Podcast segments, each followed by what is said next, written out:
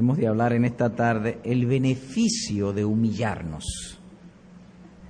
Primera los Corintios, capítulo 11, versículos 31 y 32. Así que leo. Si pues nos examinásemos a nosotros mismos, no seríamos juzgados. Naciendo juzgados, somos castigados por el Señor para que no seamos condenados con el mundo. Estos dos versículos se encuentran al final de las instrucciones concerniente al sacramento de la Santa Cena. La iglesia a los Corintios había hecho un desorden de esta ordenanza o de este sacramento. El apóstol se entera, escribe a la iglesia para establecer el orden e instruir. De manera que su error redundó en bien para nosotros, en el sentido de que su error fue motivo para que Pablo entonces instruyera debidamente sobre el particular. Y notamos específicamente aquí en estos dos versículos que empieza con el uso de dos partículas gramaticales que llaman nuestra atención. Sí pues, aunque nos inclinamos más por la Biblia de las Américas, dice, pero sí. El asunto es que son dos partículas gramaticales, un sí condicionante y una conjunción de contraste. Y decimos que nos inclinamos más por la Biblia de las Américas si leemos los versículos 29 y 30 y luego el 31. Nótense. Porque el que come, verso 29, porque el que come y bebe indignamente sin discernir el cuerpo del Señor, juicio come y bebe para sí. Por lo cual hay muchos enfermos y debilitados entre vosotros y muchos duermen. Insertamos las dos partículas en la Biblia de las Américas. Pero si nos examinásemos a nosotros mismos, como que es más apropiado. Y así es traducido literalmente. Pero si nos examinásemos a nosotros mismos, no seríamos juzgados. Mas siendo juzgados, somos castigados por el Señor para que no seamos condenados con el mundo. Así que hay una precaución, pero es decir, en contraste, no lo hagamos carnalmente, sino hagámoslo piadosamente. Hay una partícula de contraste, no para traer enfermedades, juicio y muerte, sino para vivir. Y esta también la condicionante. Les hace saber que si lo toman sin hacer las previsiones o seguir las instrucciones de vida, pudiera traer juicio divino. En estos dos versículos el apóstol instruye, y es el punto central de nuestras palabras en esta tarde, que la Santa Cena es un medio de gracia.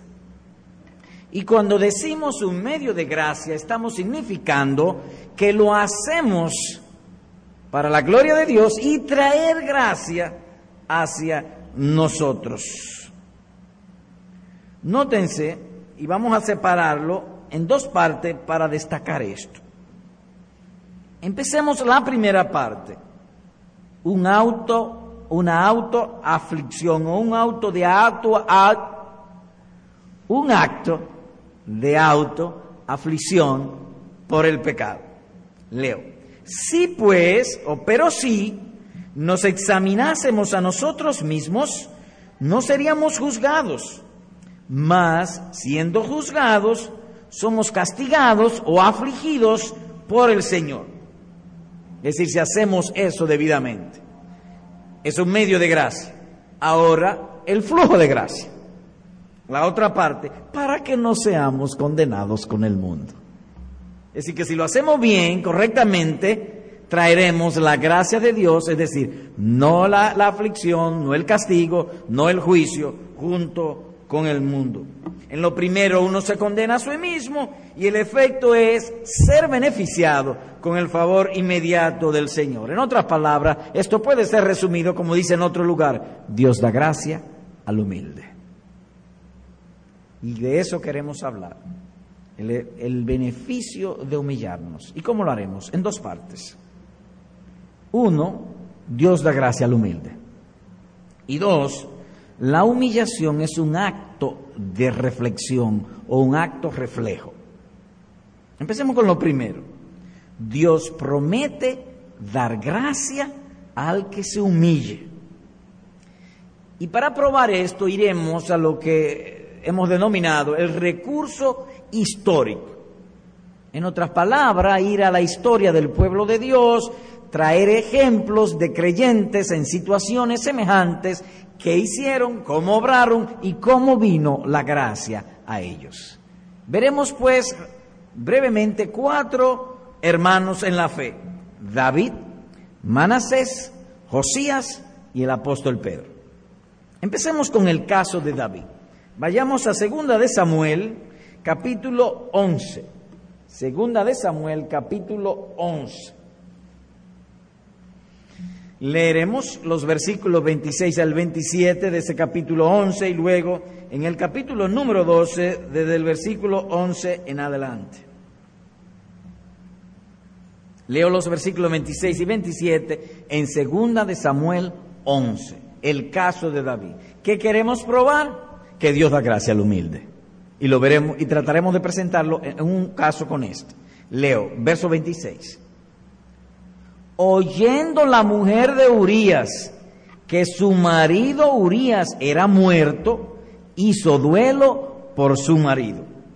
Y pasado el luto, envió David y la trajo a su casa, y fue ella su mujer, y le dio a luz un hijo, mas esto que David había hecho fue desagradable ante los ojos de Jehová. Ustedes conocen la historia, un día David se sube al terrado de su casa, ve para la casa del vecino, ve la mujer del vecino, hermosa, desnuda, bañándose en el patio, él entonces la toma, se acuesta con ella, la mujer sale en estado, hay que matar al marido, le mata el marido, el marido es muerto, mintió, tiene su pecado oculto, y así pasó un buen tiempo. Eso hizo el rey David. Versículo 11. Entonces el profeta Natán viene donde David. Versículo 11. Así ha dicho Jehová, he aquí yo haré levantar el mal sobre ti, de tu misma casa, le dijo David. Y tomaré tus mujeres delante de tus ojos y las daré a tu prójimo, el cual yacerá con las mujeres a la vista del sol. ¿Por qué? Porque tú lo hiciste en secreto, mas yo haré esto delante de todo Israel y a pleno sol. David pecó, Natán viene y lo reprende, tú eres ese hombre, tú has pecado, tú mentiste, tú mataste, tú fornicaste. Y lo ha mantenido en oculto. Verso 3. Entonces, o en aquella ocasión, dijo David a Natán, pequé contra Jehová. David peca, David es acusado y David entonces examina a sí mismo y hace esta conclusión, soy culpable. Y lo confiesa. Él lo confesó. Y Natán dijo a David, también Jehová ha remitido tu pecado, no morirás. ¿Qué sucedió? Que Dios da gracia al humilde. David se humilló y vino la gracia. Estás perdonado. En tiempo presente, Cristo lo mataron por tu mentir, por tu matar y por tu adulterar. Cristo pagó. El Mesías pagó por tus pecados. Dios da gracia al humilde. Es como si Natán le hubiese dicho y David consintió, el Mesías entregó su vida por mi pecado. Y nosotros al ver eso decimos, aleluya, Dios da gracia al humilde. Veamos otro caso, el caso de Manasés, segunda de Crónicas 33. Antes de leer, eso significa que este individuo codició adulteró, mintió y mató y salió libre. No, Cristo lo mataron por él. El pecado no fue condonado, el pecado fue perdonado en Jesucristo. el Hijo de Dios. Es decir, como si tomásemos un hombre para pagar por un gusano. ¿Se imaginan ustedes que un hombre pague por un gusano? Cristo pagó por nuestros pecados. Caso de Manasés, segunda de Crónicas 33, versículo número 1, número 9 y 12 y 13. Leo el 1. De 12 años era Manasés cuando comenzó a reinar y 55 años reinó en Jerusalén. Verso 9. Manasés pues hizo extraviarse a Judá y a los moradores de Jerusalén para hacer más mal que las naciones que Jehová destruyó delante de los hijos de Israel. El peor de todos los reyes de Israel, el rey de la maldad, de la impiedad y del pecado entre los reyes de Israel, Manasés. Terribles. ¿Y qué pasó con Manasés? Versículo número 12. Mas luego que fue puesto en angustia, oró a Jehová su Dios, humillado grandemente en la presencia del Dios de sus padres. Manasés hizo lo malo, Manasés fue humillado. ¿Y qué hizo él? Se humilló, él oró. Dios lo humilló y él siguió en la misma corriente. Dios hizo que viniesen los enemigos, que lo tomasen preso, que lo llevasen a, a una cárcel o a una solitaria entre los sirios y fue humillado y él siguió esa misma corriente. Humillado grandemente en la presencia del Dios de sus padres. Versículo 13, y habiendo orado a él, fue atendido, pues Dios oyó, oyó, su oración y lo restauró a Jerusalén, a su reino. Entonces reconoció Manasés que Jehová era Dios. ¿Cómo podemos resumir esto que hemos leído en la vida de Manasés? Dios da gracia al humilde. Hizo más mal que todos los reyes Llegado el momento, se humilló, confesó su pecado y se abrió un chorro de gracia hacia él. Dios da gracia, pues, al humilde. Caso de Josías, Segunda de Reyes 22. Segunda de Reyes 22, leeremos los versículos 10 al 13 y 18 al 19. Leo. Asimismo, el escriba Safán declaró al rey diciendo, el sacerdote Elcía me ha dado un libro. Encontraron un libro. Y lo leyó Safán delante del rey.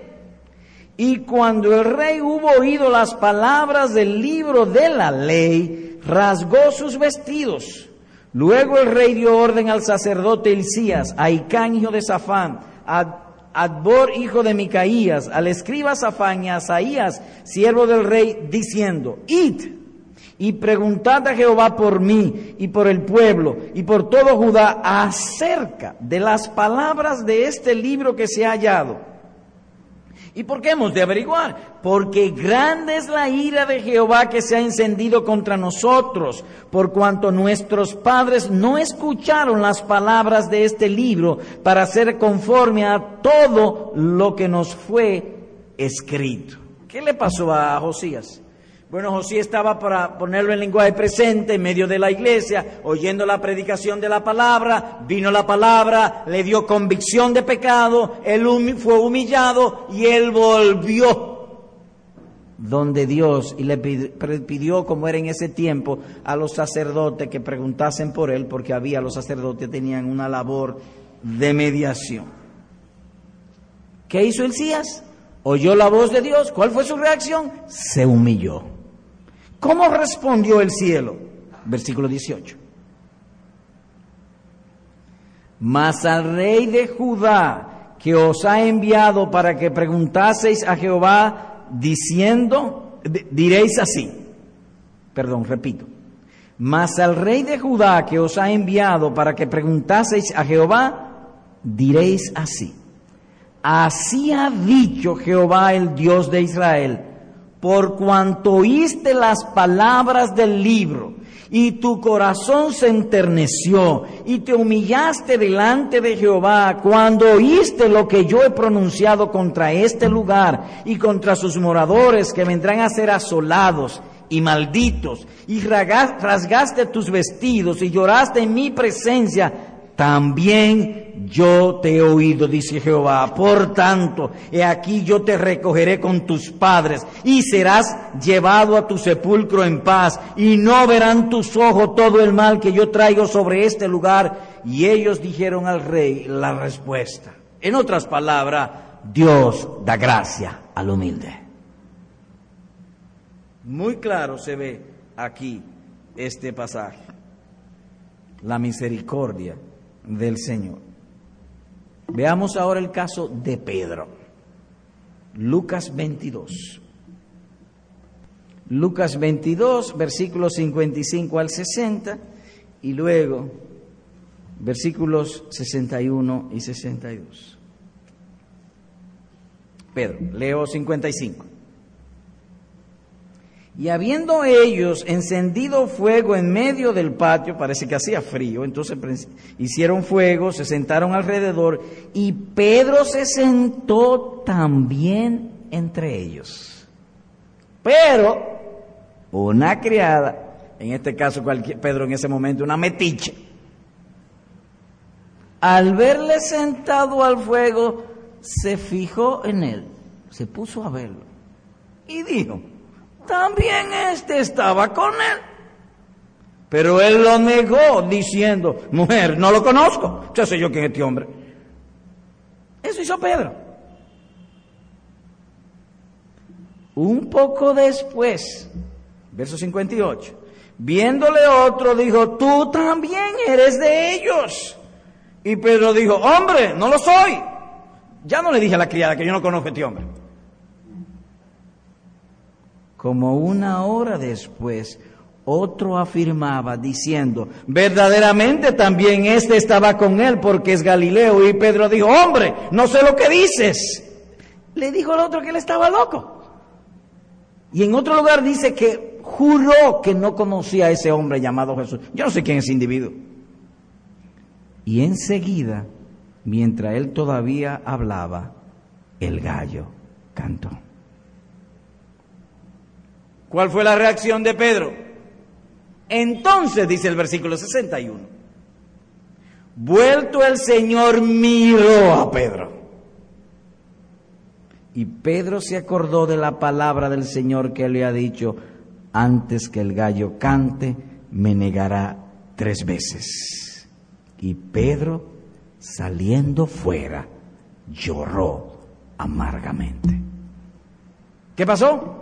Pedro negó tres veces y no solamente negó, acusó a los demás que estaban locos y en otro lugar dijo, bajo juramento, yo juro que no conozco a este hombre. Y Jesús lo miró. Y él miró a Jesús. Y como Jesús todo lo puede, le mandó las palabras junto con la mirada. Y Pedro se acordó y se arrepintió. Transcurrido el tiempo, es decir, que la reacción de Pedro, de Pedro fue humillante, se humilló, lloró amargamente. Transcurrido el tiempo, vino la respuesta del cielo. Cuando el Señor Jesús resucitó, el ángel le dijo, ve y dile a los discípulos y a Pedro, y a Pedro, que voy delante de ellos a Jerusalén. Vino gracia. Dios da gracia al humilde. Hay ocasiones en que tú estás en tu casa, lees las escrituras o te acuerdas de un pecado y ¿qué hace? Te arrodilla y pide perdón. Eso es humillarse, tal como hizo Pedro. Sin que mediase palabra. Pero algo más. Oigan esto ahora. Cuando hubieron comido, Jesús dijo a Simón Pedro, Simón, hijo de Jonás, ¿me amas más que estos? Le respondió, sí Señor, tú sabes que te amo. El Señor le dijo, apacienta mis corderos, me negaste tres veces, perjuraste que no me conociste, dijiste a alguien que era loco porque te habían dicho que tú me conocías, te humillaste, te arrepentiste, ahora eres jefe de los apóstoles. Jefe de los apóstoles le hizo. A ti daré las llaves del reino. El primer judío se convirtió con él y el primer gentil también se convirtió con Pedro. El que le negó. ¿Por qué? Porque ese es nuestro Dios. Él da gracia a los humildes. Así que hemos probado el punto de que Dios da gracia al humilde. Ahora vamos a lo segundo. La humillación es un acto reflejo. ¿Qué es reflexionar? Voy a traer una, una definición común y corriente. Es considerar nueva o detenidamente algo. Es considerar nueva o detenidamente algo. Hay ocasiones en que estamos considerando un texto de las Escrituras.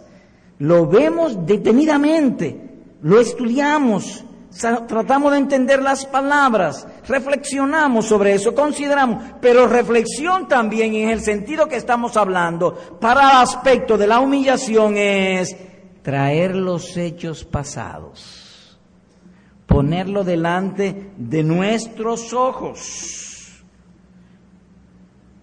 Dice el apóstol, si pues nos examinásemos a nosotros mismos, no seríamos juzgados mas siendo juzgados, somos castigados por el Señor para que no seamos con, con el mundo. Versículo número 31 en 1 los Corintios 11. Así que la humillación en este caso es levantar un tribunal o una corte de juicio en la mente, traer los hechos y juzgarlos de acuerdo a la palabra de Dios. Eso es la humillación. Y cuando uno levanta ese tribunal o corte de justicia en nuestras mentes, la conclusión no puede ser otra que esta. Soy culpable, soy pecador, soy una criatura totalmente dependiente de Cristo y sin Él nada puedo hacer. Esa es la conclusión. Por lo tanto, la humillación es, y vamos a tratar de definirlo, o vamos a hacer el intento de hacerlo, es el acto interno por lo cual uno se juzga a sí mismo. Y nuestro entendimiento es convencido de que somos tal cual somos, de que somos no como nos creemos, sino lo que tal cual somos, pecadores, culpables, delante de nuestro Dios una criatura pecadora, culpable, dependiente del Creador, en todo y para todo. Allí toda gloria terrenal termina o se cae. Todo honor finaliza en la tumba y toda riqueza en pobreza. Un día voy a morir y tendré que dar cuenta a mi Dios. Cuando no se examina correctamente. Pero cuando uno se examina, uno solamente descubre que uno hereda el pecado de Adán, de que desde la punta del pie hasta la coronilla de la cabeza somos podrida llaga o moralmente corrompidos, espiritualmente corruptos, sino que también que aparte del pecado heredado, hemos agregado miles de pecados a lo que cometió Adán. Esa es la conclusión que nosotros recibimos. Ahora bien, ese entendimiento es obrado por el Espíritu de gracia en nosotros. Es el Espíritu el que da convicción de pecado. Nótense que dice, examinémonos a nosotros mismos. No dice, examínate de ti mismo, sino que hay una voz de afuera que dice, examinémonos a nosotros mismos en la presencia de la luz de nuestro o de la ley de nuestro Dios.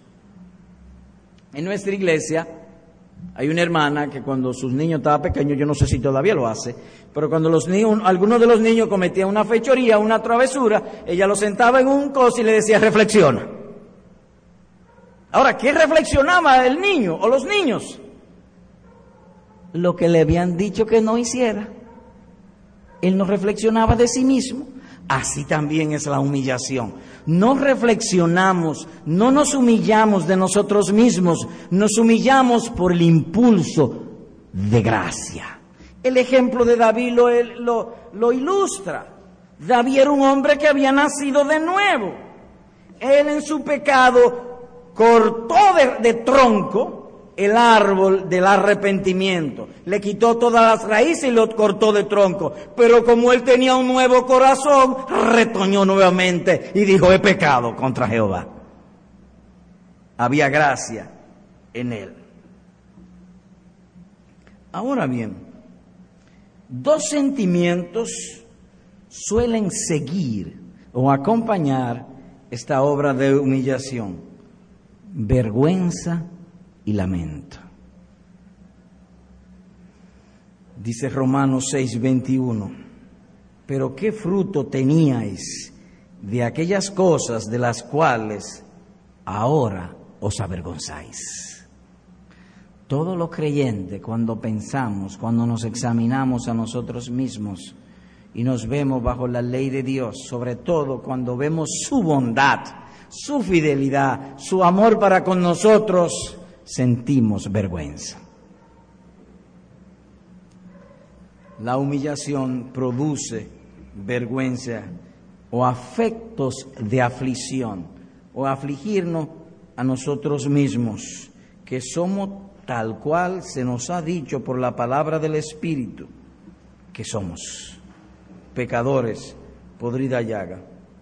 Así que hay vergüenza, pero hay también lamento lamento por la culpabilidad y nuestros pecados. Tal fue el caso del buen ladrón, el lamento de ser culpable, pero al mismo tiempo reconocerlo. Oigan como dijo el buen ladrón.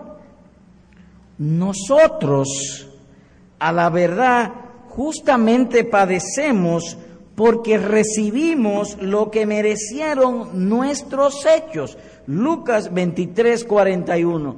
De manera que nosotros somos humillados, hay un sentido de vergüenza y atribuimos a Dios toda justicia.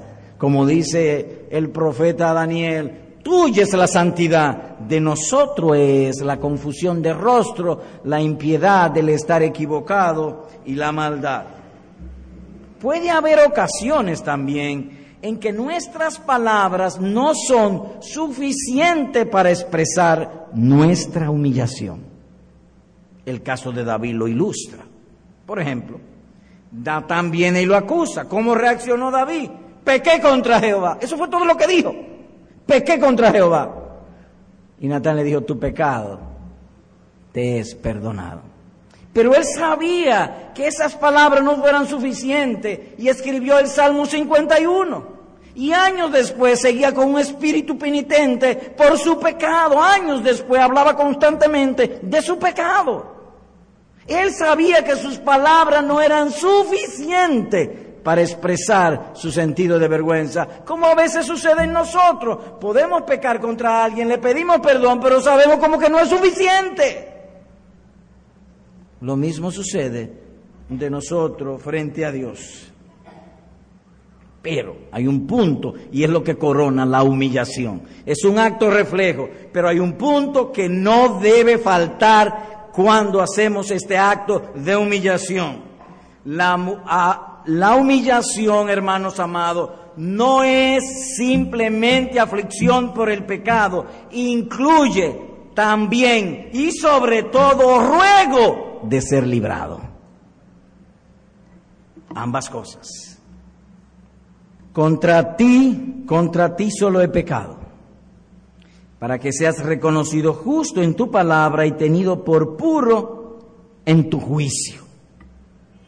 Es decir, él se humilla, reconoce su pecado y atribuye a Dios justicia. Tú eres el justo. Pero él agrega Purifícame con hisopo y seré limpio.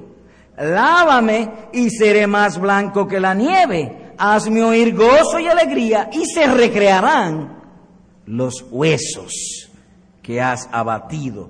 dice el Salmo 51, versículo 4 al 8. Así que es un acto de reflexión.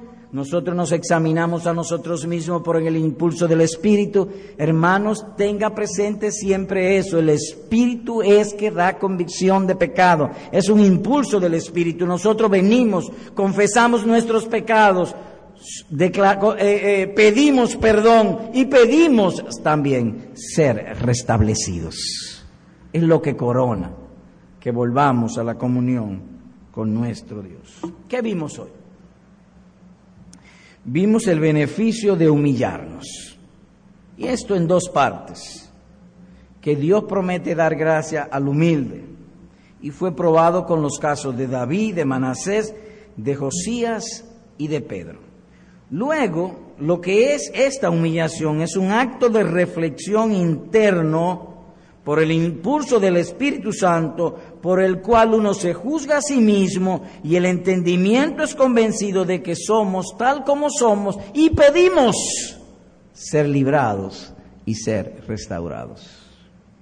Aplicación, una sola aplicación. Hermano, esto hace que el sacramento de la cena del Señor sea una fiesta y un lamento. Ambas cosas. La Pascua en el Antiguo Testamento fue un banquete, abundante comida, pero la comida era sazonada con hierbas amargas.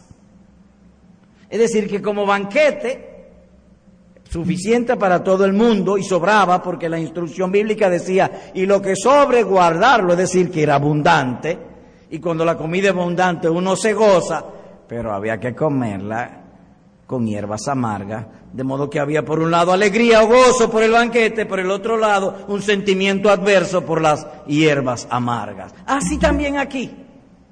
Venimos, nos afligimos, nos avergonzamos por nuestros propios pecados y volteamos nuestra vista y nos gozamos que en Cristo Jesús son perdonados. Nos gozamos en eso.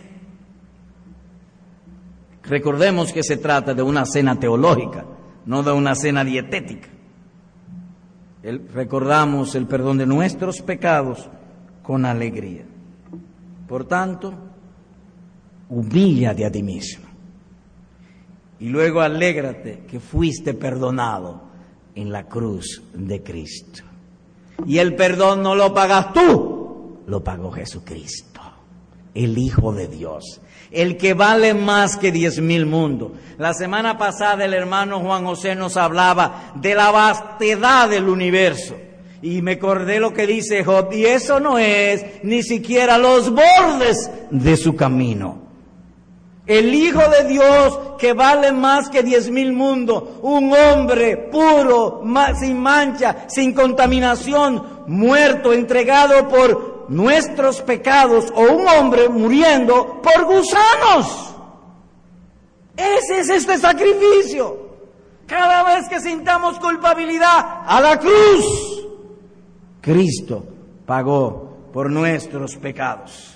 Sepamos además que esta mezcla de sentimiento, de alegría y de aflicción siempre estarán con nosotros. Como dice el apóstol, entristecido, como entristecido, mas siempre gozoso.